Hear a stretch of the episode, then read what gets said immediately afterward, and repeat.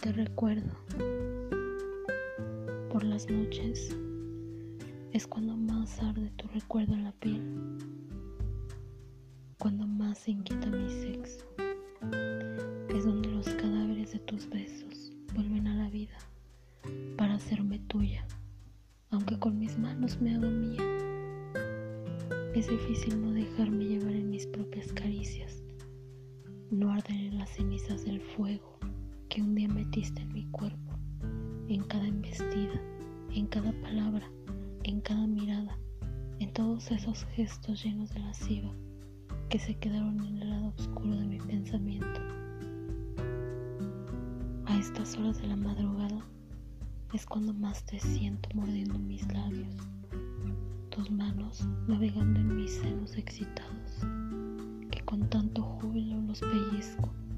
reviviendo tus sádicos contactos.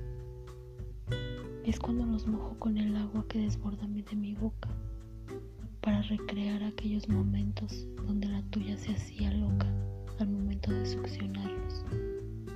Abro mis piernas y deslizo mis dedos como lo hacías tú, recordando ese maldito ritmo que se contemplaba mientras tú seguías succionando.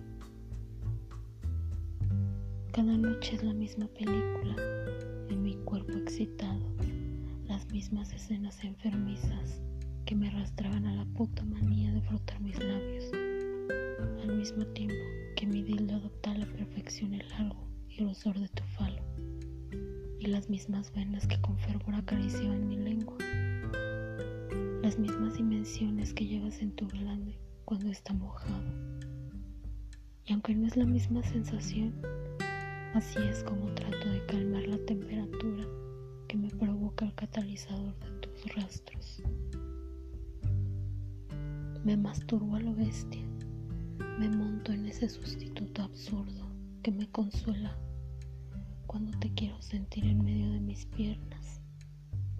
Lo dejo inerte, pegado en la pared, para darme también en cuatro, y flagelo mis nalgas como lo hacías tú cuando me tenías así, con el culo levantado. Me estrello con fuerza y mi desespero me lleva a sentirte allí, sujetándote de mis caderas, entrando y saliendo.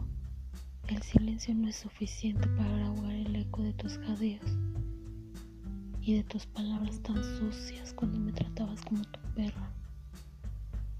Así grito tu ausencia entre la humedad y los gemidos, voy haciendo el intento de olvidarme de la tristeza. Aún no sé cuántos orgasmos más me va a costar tu Dios que divaga en mi cabeza.